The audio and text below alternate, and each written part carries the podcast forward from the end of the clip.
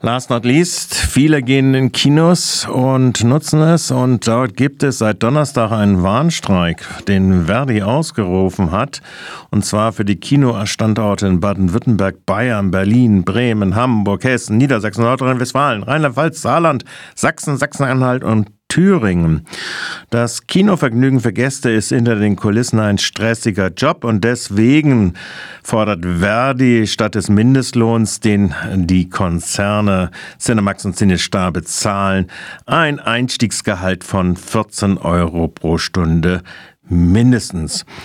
Während äh, die Konzernstrukturen äh, mit Avatar 2, Super Mario Bros., Barbie und Oppenheimer ein äußerst erfolgreiches Jahr verbuchen, wird von den Mitarbeitern hingegen trotz gestiegener, rasant gestiegener Lebenshaltungskosten verlangt, weiterhin auf Mindestlohnniveau zu verbleiben.